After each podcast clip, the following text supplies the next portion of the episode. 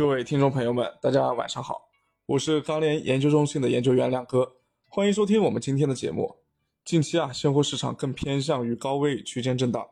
预期与现实博弈的很激烈啊。今天钢联的周例会上，各位分析师也是表达了自己的看法，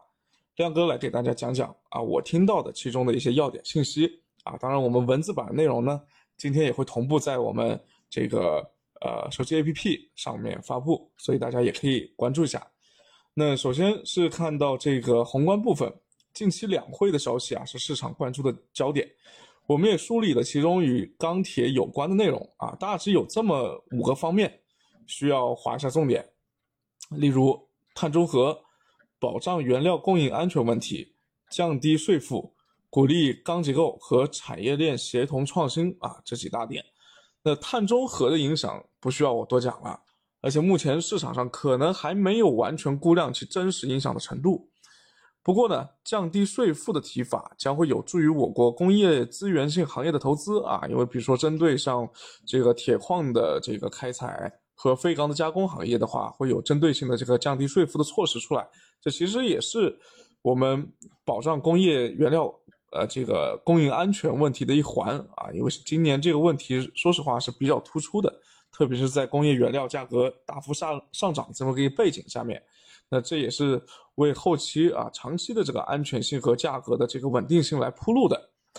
而这个产业链协同创新这个提法呢，则是有助于钢铁行业新材料以及卡脖子技术的发展。可以说啊，今年的两会是全方位的为我们钢铁行业的运行和转型升级出谋划策啊。相信如果说这些政策后面，陆续的落地的话，钢铁行业不论是后面的这个、这个、这个行业本身的这个呃抵御风险的能力也好，或者说这个在产业链上的这个往上升级的这种步伐也好，我相信都会有比较明显的一个促进作用。那这是大家需要关心的。那么短期我们分品种来看呢，原料端近期还是相对偏利空的。啊，唐山环保限产虽然说从绝对是量来看呢，影响并没有很大，但是对于市场心态来说影响还是比较大的，特别是原料市场，呃，恰逢近期北京沙尘暴啊，以及唐山环保方面也有一些大的动作，那所以这个消息面就不太利于铁矿石和双焦。另外呢，铁矿石和双焦的供应端啊，近期也是有一个增量的预期在，所以短期原料的价格应该还是会被压制着的。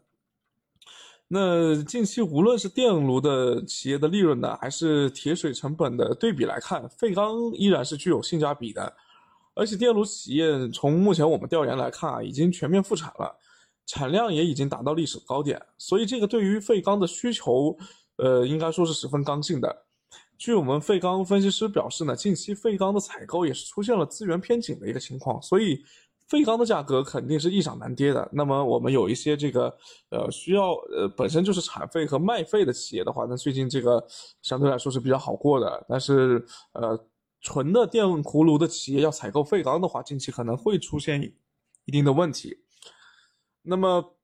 成品材现在最突出的一个特点呢，就是库存呢呃在上周四啊，我们如预期的出现了拐点。所以呢，市场对于消费端的预期呢，依然是持一个比较乐观的态度。但是绝对价格，我们看的大部分的品种已经是比较高了，而且跟我们一零年这个呃，我们就是零八年金融危机之后四万亿投放之后的这个一轮这个这个这个价格上涨相比的话呢，现在这个价格说实话已经有不少品种都已经破前高了，所以市场难免会出现这种恐高的情绪，特别是。前期啊，价格一骑绝尘的这个板材类的品种啊，特别是这个冷系的品种。那据我们调研呢，虽然目前冷轧系的厂家开工率是居高不下的，毕竟利润还比较高嘛，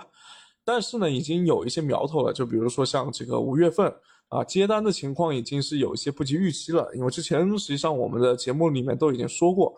啊，因为二季度呢，说实话，也并不是冷系品种。主要的下游企业，呃，主要的下游行业，比如说像家电、像汽车啊，他们的旺季都不是在二季度，二季度和三季度相对来说都是这些行业的这个一年里面的相对淡季啊，可以这么说。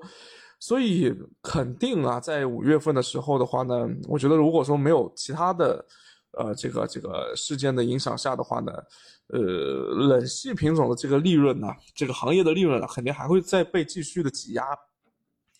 呃，价格有可能会出现这个这个进一步的回调，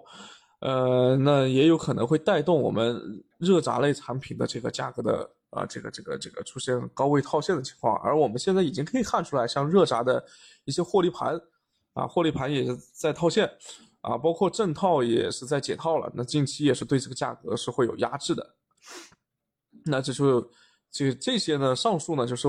亮哥整理出来的这个，呃，我觉得比较重要的一些点啊，对于市场的看法。那么。对于这周市场的一个走势呢，原料的分析师啊，我们铁矿石和双焦的分析师多数是保持保持这个偏弱或者是回稳的这么一个看法，也就是说肯定是涨很难涨。